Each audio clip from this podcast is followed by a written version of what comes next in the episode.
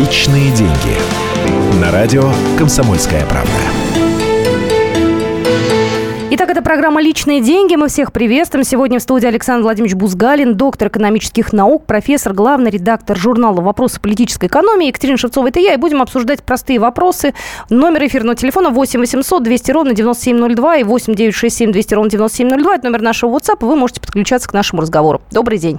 Здравствуйте, я очень рад быть снова в эфире и очень рад работать вместе с Екатериной. У нас замечательно получается мешать друг другу, потому что каждому хочется сказать два раза больше, чем другому, но при этом мы очень слышим друг друга, и я надеюсь, получается хорошо. Екатерина сейчас скажет, о чем мы будем говорить, потому что у меня есть свои какие-то задумки, но она тут самый главный, поэтому она скажет о своих задумках. Так, я же, я же главная, я не совсем. Наверное, начнем мы с той темы, которая для нас с вами вполне себе применима. Здесь очень хочется услышать ваше мнение. А, эта информация у нас есть э, на нашем сайте kp kp.ру. Это заметка. Россияне тратят каждый третий рубль на еду. То есть основная статья расхода у нас – это все-таки еда. То есть страны жителям хватает в основном на хлеб. Ну, чуть мягче, а, однако очень важная статистика. Давайте я немножко прокомментирую. Все познается в сравнении, и нам важно понять, вот одна треть на еду – это много или мало. Ну, для сравнения, в развитых странах, особенно в тех, где невысок уровень социальной дифференциации, об этом, кстати, чуть позже, почему социальная дифференциация тут важна – на еду тратится примерно 10-12%. А развитые страны это какие, например? Ну, это, например, э, вся Скандинавия, ФРГ, э, э, Австрия, Швейцария. Ну, вот я специально так с севера на юг да, двинулся. Ну, в Италии, наверное, ситуация чуть-чуть похуже. А в Греции еще хуже. Ну, в Греции совсем еще хуже, да. Да, да, да. Особенно в последнее время. Ну, про Грецию мы можем как-то поговорить отдельно. У меня там много хороших друзей, и я неплохо себе представляю эту ситуацию. Но сейчас давайте вернемся в Россию. Почему я сказал о том, что что социальная дифференциация очень еще важна для нашей страны. Э, прежде всего потому, что, э, как всегда, складывается тот, у кого огромные доходы и кто на еду тратит наименьшую часть э, своей доходной части бюджета семейного личных денег и те, у кого действительно большая часть денег уходит на еду. В результате получается вот эта средняя треть. А если посмотреть повнимательнее, то окажется, что половина россиян, которые победнее и просто очень бедные, тратят от половины до 70% на еду. Это нижняя часть деление проходит, давайте я чуть-чуть помудрствую, лукаво, все-таки я профессор как-никак, да, да еще к тому же директор Института социоэкономики Московского финансово-юридического университета и много чего другого. Вот, э, так если мы вернемся к этой теме, половина россиян – это люди, которые получают зарплату меньше 23 тысяч рублей в месяц. Это называется средняя медианная заработная плата, да? Вот э, половина получает меньше 23 тысяч, половина больше 23 тысяч. А когда говорят о средней заработной плате, это чтобы радиослушатели не уличали меня в лжении, скажут, а как же средняя зарплата у нас 30 с чем-то там, она плавает 33-35, вот так. Угу. Я им отвечу, уважаемые друзья, средняя зарплата получается очень простым образом. Складывается средняя зарплата Сечина или кого-то еще, который получает сотни миллионов в год, правда, не в месяц, слава богу, и рублей, слава богу, а не долларов, да, и тот, кто получает, э, я не знаю, там, 300 тысяч, скажем, да, разница в тысячу раз. В результате средняя очень сильно повышается. А когда проводится вот половина тех, кто беднее, половина тех, кто богаче, получается 23 тысячи рублей. Где-то там потерялся между этими показателями прожиточный минимум, да, который непонятно к чему увязан, непонятно ну, как рассма- минимум, у нас вместо того, чтобы повышать в соответствии с инфляцией, понизили. его понизили, да, я думаю, об этом не раз говорилось в эфирах, э, но напомнить об этом тоже полезно, он меньше 10 тысяч рублей, и плавает для пенсионеров, естественно, еще меньше, потому что пенсионеру сказать, ничего на себя тратить не надо, как-то само собой разумеется. А учесть, что пенсионеру почему-то надо лечиться, как правило, вот это уже пустяк, который в прожиточный минимум никак не вкладывается. Да? Там пару лекарств купишь, и 4 тысячи пропали, если это серьезные лекарства, обычно не нужны пожилым людям. А, но это, сказать, апропо. Значит, еще раз к вопросу о еде. Почему да. мы с этого начали? Это, собственно, потому, что это очень символичный показатель. А, для человека, который живет в условиях нормального уровня благосостояния для современного общества, и который мог бы быть достигнут в России при нормальной экономической политике и хороших правилах игры. Угу. О них, может быть, мы еще в конце эфира поговорим. Э, так вот, тут к нам прорываются со всех сторон с музыкой, звуками и прочими. Мы еще будем принимать звонки. Чтобы не да. стояли. Да, мы еще будем принимать звонки Но чуть мы позже. можем задать нашим слушателям вопрос. Вот ваш доход семейный, да, давайте мы уж от семьи будем отталкиваться. Сколько у вас уходит денег на продукты? Вот сколько процентов? Половина, две трети? Ну, я, я бы еще знаю. один вопрос задал. А, Даже я по-другому бы сформулировал вопрос. Так э, обычно люди с трудом считают. Понимаете, тут скорее статистика нужна. Хотя кто-то, если считает, пожалуйста, звоните, мы будем очень рады. Пишите, будем рады. Я бы задал немножко другой вопрос. Скажите, а вот не приходится ли вам в последнее время э, очень думать, что купить, а что не купить в супермаркете и пойти в э, пятерочку, где все, как известно, подешевле, где профессора и учителя, как правило, отовариваются, да? Или пройти в какой-то, я забыл, как он называется, где якобы очень хорошего качества еда такие есть, и где э, кусочек колбасы стоит тысячу с лишним рублей за килограмм, там пишут цены так... Сейчас везде пишут За 100 деликатно за 100 грамм. грамм. Да, вот мне видите, нравится это. Да, мне тоже это чертов. Так смотришь, с- 120 рублей, думаешь, ну черт подери, совсем дешевая колбаса, потом выясняется, что это 100 грамм, да, на бутерброд 120 Неловко рублей. да. становится, да. Вот, Такая э, себе. вот вы ходите в э, тот супермаркет или в тот магазин, который поближе и удобнее, или где лучше качество, или в тот, где подешевле. Вы думаете о том, какую колбасу купить, которая получше или которая подешевле. Э, Приходится ли вам экономить на еде? Вот давайте так поставим этот вопрос. Если экономить, то просто интересно как. Некоторые люди переходят просто с одних продуктов на другие. То есть они Да. покупали сметану там, э, не знаю, образно, ну, я сейчас просто беру цену любую там на 100 рублей, да, а сейчас э, с кризисом в связи стали покупать там за 50 рублей. Есть еще один нюанс, Екатерина, и не мне вам рассказывать, но я хочу подчеркнуть, э, появляется некоторая статистическая э, игра, что ли, здесь, в кавычках такая игра. Почему? Потому что, как правило, когда человек э, снижает свой уровень дохода, ну, вследствие инфляции, без повышения заработной платы, что нормально, или недовыплаты зарплаты, что сейчас происходит, или переводы на полставки, зарплату не снизили, но реально человек потерял половину. Вот в сфере образования и медицины это повальная просто сейчас сказать, тенденция в государственных сферах. В этом случае человек начинает покупать более дешевые продукты, как вы справедливо сказали. Причем не просто сам более дешевую сметану, а он э, раньше, может быть, покупал э, там, я не знаю, стейк рибай, я, правда, честно не знаю, что это такое, но вот стейк рибай, да, какой-то, я знаю, что он очень дорогой. Вот и я Да, тоже. ну вот я видите, знаю, что- два как этих собрались специалиста по кухмистерским вещам. А сейчас он покупает э, куриные ножки, да?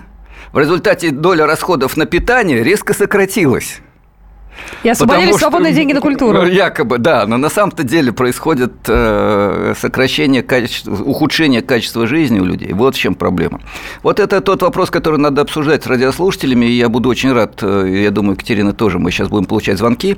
И еще анонсирую, может быть, уже на вторую половину нашей передачи, потому что там скоро уходить на перерыв. Э, э, Ответ на письма, которые я получил от радиослушателей, напомню, почту, я свою личную почту оставляю, бузгалин собачка mail.ru. Э, Я не боюсь оставлять почту, пишите, это важно, но только пишите по существу, уважаемые радиослушатели. Ну, Так да. они могут, если есть желание, через страничку «Комсомольской правды» А это еще лучше, да, обратиться. тогда это будет шире, уже, да, м, такая, знаете, сообщение, да. ковровая бомбардировка, да? Вот Можно из отлично, разных да, источников. С разных источников, да, это будет очень правильно. И вот в этих письмах идет разговор как раз о том, как реально живут люди в деревне, малые предприниматели, преподаватели. Я обещаю вам немножко рассказать об этом. Единственное, что меня не уполномачивали называть имена и фамилии, поэтому я буду говорить безлично, хорошо? А в следующий раз, если вы захотите, чтобы ваше имя прозвучало в эфире, вы мне просто об этом скажете. Потому что, ну, одно дело, когда пишут лично автору к передаче, другое дело, когда это эфир, да.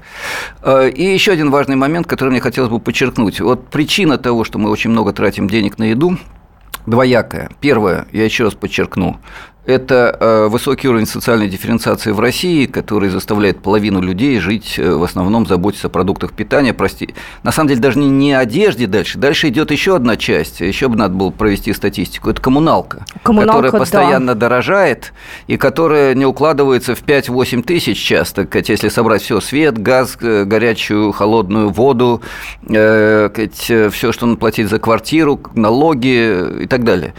Транспорт, общественный транспорт жутко дорогой. Вот э, любят до сих пор все сравнивать с Советским Союзом.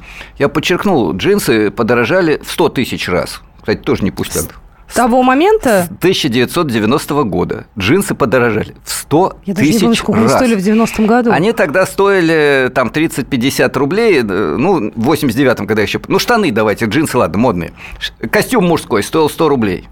Сейчас он стоит 10 тысяч. Но мы не забываем о том, что произошла деноминация в тысячу рублей. Тысяча рублей превратился в один рубль. 10 лет назад. В результате э, костюм подорожал в 100 тысяч раз, а вот проезд метро подорожал в миллион раз, уважаемые радиослушатели. Мы продолжим наш Да, разговор. давайте Да, тут уже есть сообщения, мы их все зачитаем. И напоминаю, это программа «Личные деньги». Вернемся в эфир буквально через две минуты.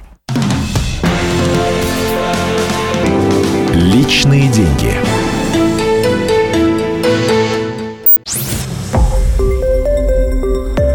Радио «Комсомольская правда». Более сотни городов вещания и многомиллионная аудитория.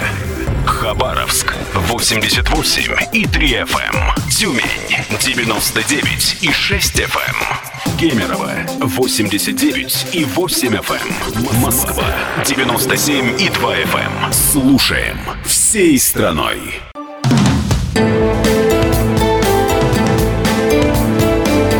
Личные деньги. На радио «Комсомольская правда».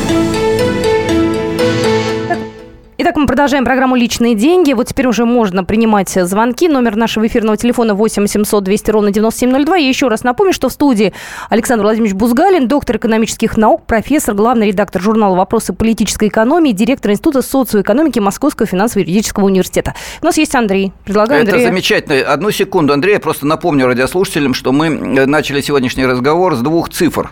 Первая цифра. Я напомнил, что половина россиян живет на 23 тысячи рублей и меньше, имеется в виду месячная зарплата. И второе, что россияне треть денег тратят на еду в среднем, а половина, беднейшая половина населения тратит э, половину и более денег на еду. И это очень важный показатель, характеризующий низкое качество жизни.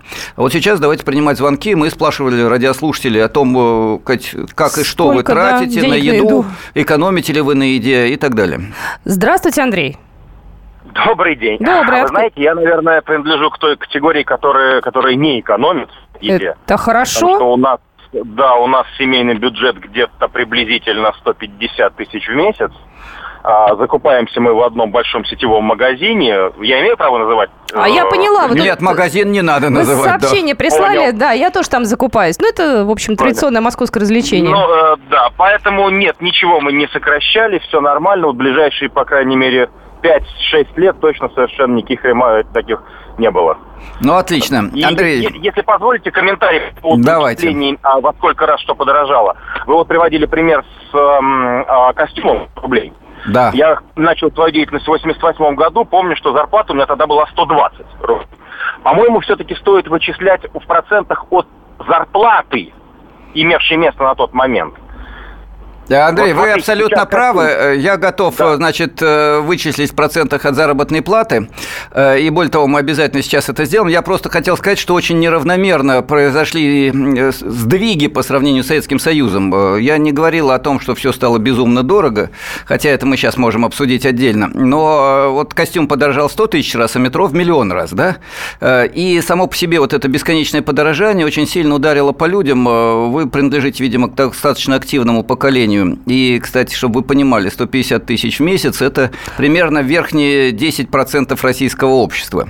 То есть вы принадлежите к высшему среднему классу, хотя себя, наверное, отождествляете с людьми, которые живут просто нормально. Да? Я не ошибаюсь? Наш слушатель из Москвы он просто Да. прислал сообщение, да, то есть, Нормально. да, по московским меркам спасибо, это нормально. Я понимаю, что мы сейчас можем на себя привлечь гнев э, людей, живущих Да, в и других даже по городах. московским меркам это не очень Неплохо. нормально. Вот э, в университетах, ну, не государственные вузы мы оставим в стороне, хотя тоже там 40 тысяч рублей считается очень приличная зарплата для сотрудника. Э, доцент э, и профессор получают 300, 350, 400 рублей в час. Это хорошие доходы, да? Э, В негосударственных, в государственных вузах кандидат наук, пришедший на работу младшим научным сотрудником, получает 10 тысяч рублей в месяц. Дальше, конечно, он будет где-то крутиться, доставать какие-то вещи. э, Вот интересно. Для, то есть, ну, не вещи, гранты, там еще что-то. Как можно в этом таком раскладе двигать науку, да, и все-таки Вот стимулировать это- молодежь, которая да, должна да, оставаться. да. И в Москве, даже в Москве 150 тысяч рублей – это доход для ну, 20-25% высшей части москвичей. Я к чему говорю, Андрей, не к тому, что что-то критическое хотел высказать, а просто, чтобы вы понимали, э, какому слою вы принадлежите. То есть вы принадлежите к богатым людям э, России. Да? Есть э, огромная часть э, средних, и есть очень большая часть бедных, и есть еще 20 миллионов очень бедных, живущих меньше, чем на д- 10 тысяч в месяц. Просто так устроена жизнь. Да? У нас это официальная статистика, это не злой профессор Бузгалин, который придумал такие страшные вещи. Сообщение нам приходит. Доход 92 тысячи, семья 4 человека. Пока точных подсчетов нет. Думаю, около 20-25 это на еду уходит. Это с пивом и прочими, извините, ништяками. Ни в чем себя не ограничиваем. Белогорье. И вдогоночку, я тоже богатый. А, вы тоже, на четверых, уважаемые 92. коллеги, 92 тысячи на четверых, вы тоже богатые, потому что э, в данном случае, если это дети, то это нормально. Дети да, это... Да, хотя расходы. они да, разные расходы, да. Но давайте э, вернемся вот к чему. Раз уж вы поставили тему сравнения с Советским Союзом. Ну, прежде всего, э, с времен Советского Союза прошел сказать, огромный круг, ход, период, я не знаю, куча лет, 25 лет. Да, за 25 лет в Советском Союзе происходили, э, при всех его огромных недостатках в потребительской сфере, в потребительской сфере там было хуже всего. Да? В космосе э, хорошо, с балетом хорошо, даже с эстрадой неплохо. А вот э, с потребительской сферой было плохо. Но тем не менее, за 25 лет, вот давайте посчитаем, 46 год плюс 25 лет, 71 год. Разница какая в жизни – я думаю, большая. Да, я думаю, выросла Прилично. в среднем раза в три благосостояния за это время, качественно изменилась квартирная ситуация и все остальное. Э, Андрей говорит, я получал 120 э, рублей тогда, угу. сейчас получаю 150. Ну, Андрей, если вы сейчас э, снова стали бы молодым 25-летним или 20-летним юношей, вряд ли вы получали бы 150 тысяч, да? Верно, абсолютно. Да, а 40-летний квалифицированный мужик в Советском Союзе получал, ну, вот, скажем, доцент получал 300 320 плюс полставки 400 с лишним рублей. Да? Кать, э, ведущий специалист или слесарь шестого разряда получал 350-400 рублей. Летчик у меня тоже, вот папа да. летчик э, гражданской авиации, тоже была зарплата достаточно приличная. Да, То есть, офицер ну, жили там, богато. Да, Кать, э, военные тоже. Военные, да и учителя даже, да, даже учителя. Но не сразу. Не сразу. А сколько было вот у молодого специалиста, выпускника вуза в среднем Выпускник начала? вуза вначале получал действительно от 120 до 200 э, рублей. Э, почему? Потому что, э, видимо, Андрей тоже, я не знаю, где вы работали, но обычно была 13-я зарплата, премия 30-процентная, если вы работали на производстве, все равно кем, даже инженером, да, хотя рабочие получали еще больше. Ну и вот тот же пример. Кандидат наук, младший научный сотрудник, он получал очень маленькую зарплату в 175 рублей, но плюс почти всегда имел сказать, договорную работу еще примерно на 100 рублей. То есть он получал где-то 250.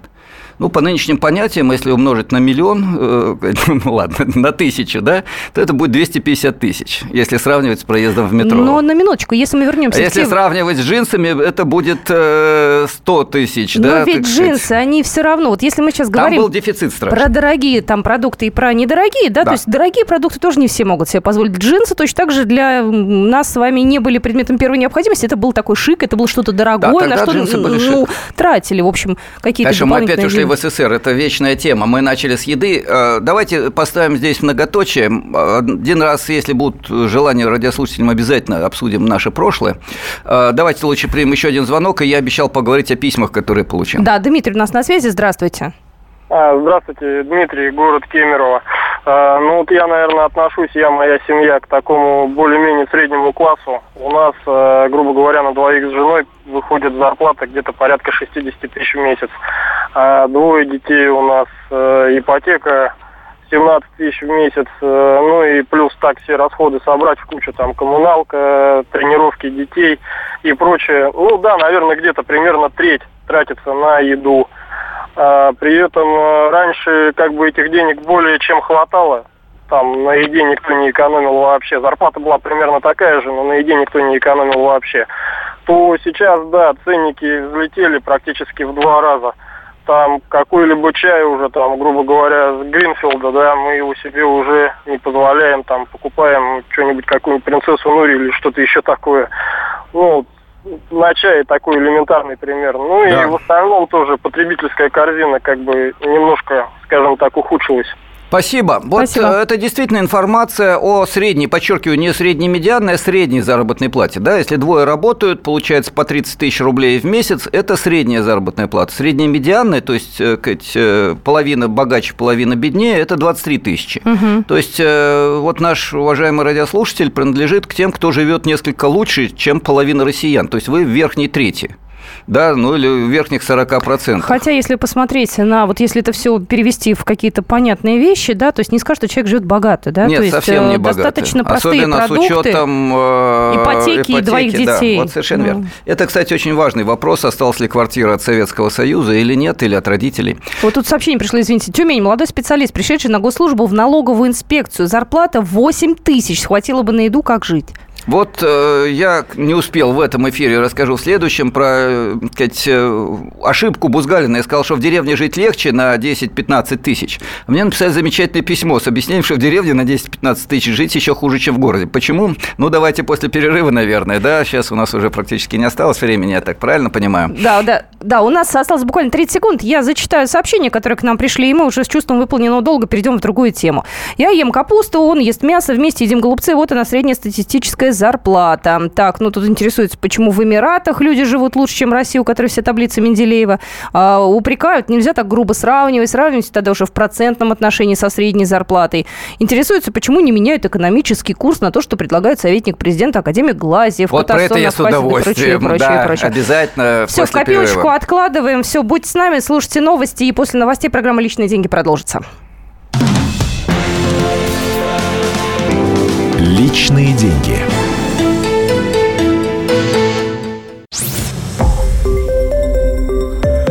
Радио «Комсомольская правда».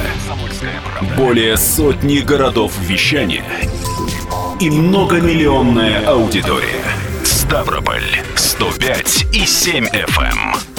Севастополь 107 и 7 FM. Эм. Калининград 107 и 2 FM. Эм. Москва 97 и 2 FM. Слушаем всей страной.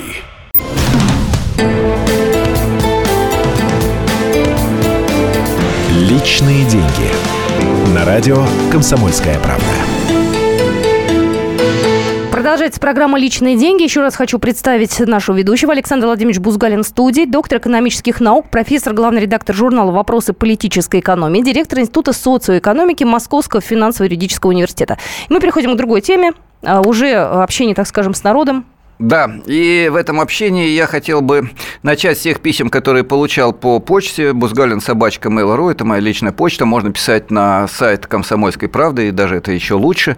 Э, вот одно из критических замечаний было высказано. Я в предыдущей передаче сказал, что сельским жителям на минимальную заработную плату 10 там, тысяч рублей в месяц жить легче, чем в городе. Мне объяснили, что это отнюдь не так, что для того, чтобы э, что-то вырастить э, на своем огороде, нужна рассада, нужна нужны удобрения. Для этого нужно поехать в город. Чтобы продать э, ту же, я не знаю, курицу или яйца, нужно поехать в город. Чтобы поехать в город, нужно э, бензин, содержать машину, поскольку общественного транспорта нет. В результате получается гораздо хуже, чем в городе. Александр я приношу прощения за то, что я был неправ. Да нет.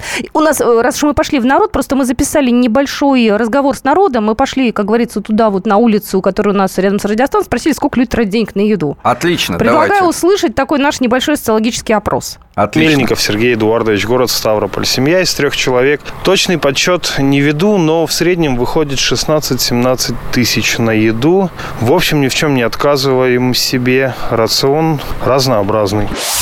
Козлова Наталья, город Красноярск, 53 года. На еду я трачу э, совсем немного, учитывая мой предпенсионный возраст. Я считаю, что в таком возрасте надо как-то следить за питанием и обходиться минимумом. В основном я беру овсянку, варим каши с мужем, муж пенсионер, поэтому очень строго слежу за его питанием. В рационе присутствуют э, овощи, морковку берем, э, свеклу, лук, чеснок свой с огорода. Больше денег уходит на корм кошки. Корма очень дорогие. Э, в день она съедает по 3-4 пакетика, поэтому кошка на первом месте, муж на втором. Сахара стараемся потреблять меньше, но килограмма полтора э, за неделю уходит. В общем, у меня за неделю получается э, около двух тысяч.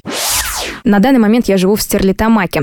До этого год жила в Москве. И по моим наблюдениям, а, в большом городе есть возможность воспользоваться э, в магазинах всевозможными скидками, акциями, или у тебя просто есть из чего выбирать. Э, в регионе этот выбор ограничен. Например, в прошлом году всю зиму в Москве я покупала помидоры за 150-180 рублей килограмм. В Стерлитамаке э, их цена даже весной была более 250 рублей. В общем и целом на еду у меня уходит ровно половина зарплаты. Учитывая, что в Москве я тратила те же 7-8 тысяч, а зарплата была выше в 4 раза, то можно сделать вывод, что в регионе жить тяжелее. Город Челябинск на еду тратим примерно 20 тысяч в месяц с учетом того, что у нас семья из трех человек. Вот такие вот у нас цифры. Да, у каждого свои. Мне почему-то стало жалко мужа. Я за кошку порадовалась. А вот мужа стало жалко, потому что муж на втором месте. Э, Екатерина, Расскажем. на радио можно рассказывать английские анекдоты про овсянку или лучше не надо? Ну, можно. Почему нет? Можно, да. Но это старый анекдот. Он же приличный. Про... Он же без да. ненормативной лексики, да? Нет, там все исключительно нормативное.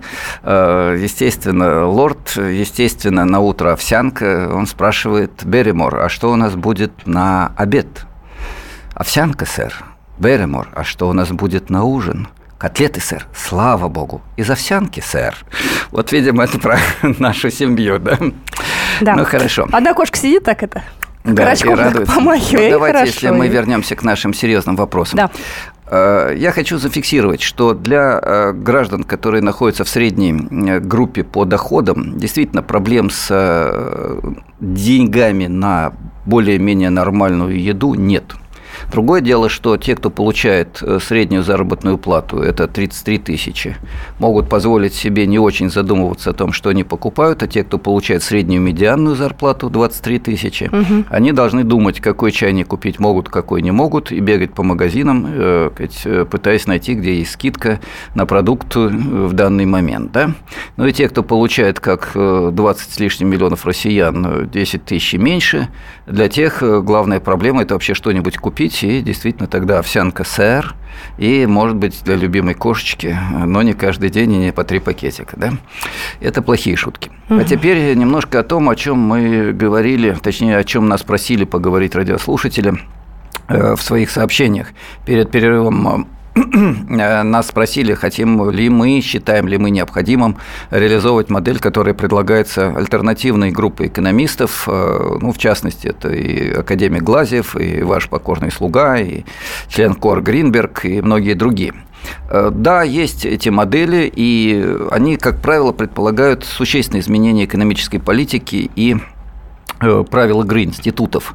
Я уж позволю себе два слова как профессор, да? уважаемые радиослушатели, потому что, ну, кроме шуток, есть и очень важные и серьезные вопросы, о которых э, шутя не расскажешь.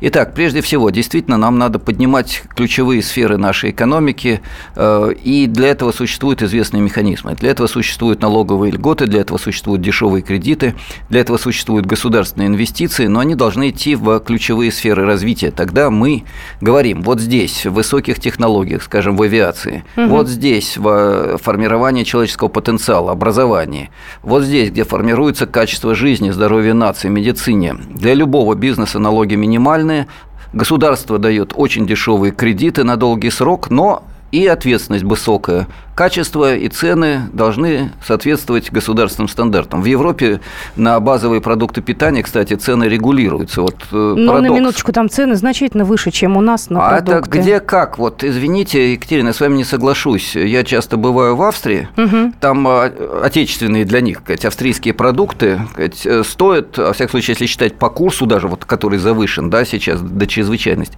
столько же, сколько в Москве. А вот, знаете... Молоко дешевле, э, хлеб э, чуть дороже, но очень хорошего качества. То есть его надо сравнивать не с хлебом за 25 рублей, а с хлебом за 100 рублей. Это понимаете? тут абсолютно согласна. И он стоит угу. там те же полтора-два евро. Да? Э, мясо стоит почти столько же, но качество совершенно другое. И если оно там, у него срок хранения полтора дня, если осталось полдня для хранения, то оно стоит в половину или вообще одну треть. Извините, поэтому я вот не соглашусь с этим. А сельский житель получает доход раза в 4 больше, чем в России. Вот он парадокс. Но такого количества посредников, которые сжирают все, что действительно зарабатывает и создает своим трудом, то есть не зарабатывает, но создает своим трудом сельский работник, это вот все пропадает. Так, ну, э, предлагаю, э, еще можно пару звоночков принять, если захотят да, спросить. Конечно. Да, 8 800 да. 200 ровно 9702. Это номер нашего эфирного телефона. А, сообщения а, тут уже нам не приходят в тему. Тут просто народ э, пишет э, всякие разности. Всякие разные Всякие разности, да. Я, Тогда... кстати, да, я, кстати, знаете, озадачивалась э, тем, почему поддерживают отечественного производителя. Вот на Западе, вот мы так много про это говорим, а ты приходишь в какой-нибудь там финский магазин, ты понимаешь, что местная продукция стоит значительно дешевле, чем, не знаю, тех же соседей шведов. И мне всегда было интересно, а почему наша в нашем магазине стоит, ну, Дешевле, конечно, но не настолько. Но это отдельный разговор, наверное, у нас да, уже давайте есть слушатель. мы эту тему обязательно обсудим. Очень я да, хотела узнать. Я думаю, это важно, потому что от этого зависят и доходы, и личные деньги, и те, кто покупает, и те, кто зарабатывает, э, работая в России. Здравствуйте, говорите, пожалуйста, Ольга. А, Здравствуйте, очень интересная передача. Два вопроса. А, То, что подорожал проезд в метро в миллион раз, я поняла. А сколько поднялась минимальная зарплата в Советском Союзе и вот э, в данное время? И второй вопрос э, по поводу дешевых кредитов э, на нужды значит, страны. А как вы сопоставите это с тем, что какие огромные суммы разворовал Роскосмос? А Как вы с этим сопоставите? Это еще один вопрос. Давайте начнем с конца, с того, что разворовывается. К сожалению, действительно, старое доброе выражение о том, что такое Россия воруют, да, какие новости воруют, э, это действительно реальная проблема. Но э, проблема еще и в том, что для экономической политики, любой, и либеральной, и той, которую предлагают сторонники активного государственного регулирования, предпосылкой является стабильность институтов, э, ну, проще говоря, не разворовывание, да, так сказать, э, снижение, э, радикальное снижение уровня коррупции, бюрократизации экономической жизни и так далее.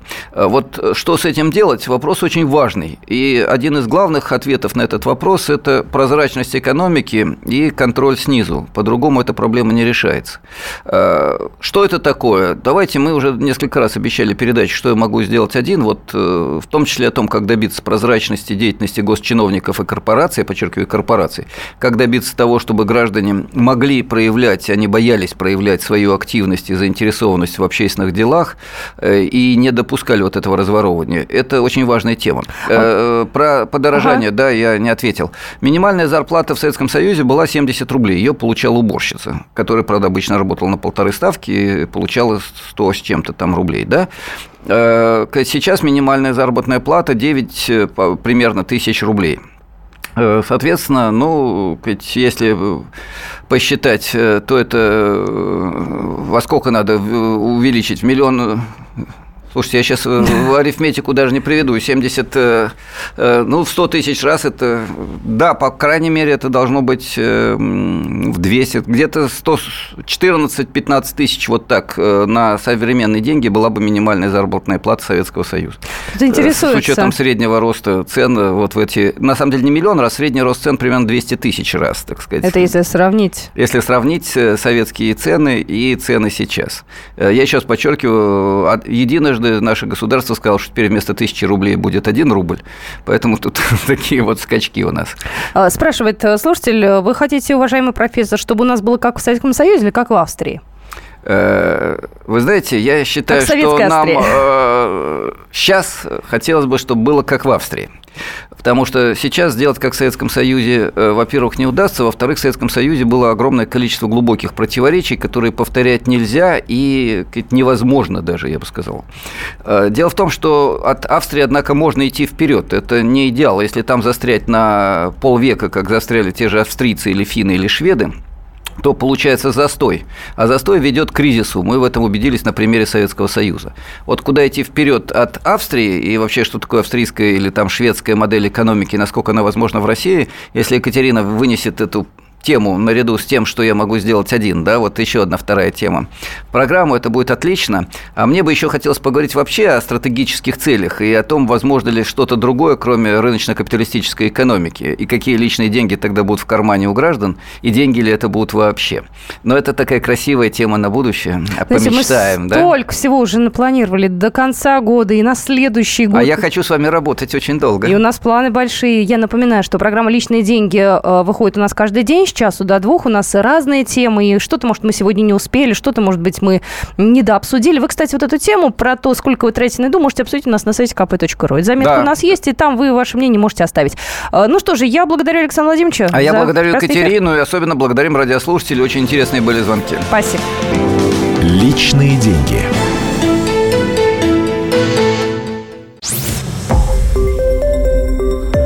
Радио «Комсомольская правда». Более сотни городов вещания и многомиллионная аудитория. Хабаровск 88 и 3 FM. Челябинск 95 и 3 FM. Барнаул 106 и 8 FM. Москва 97 и 2 FM. Слушаем всей страной.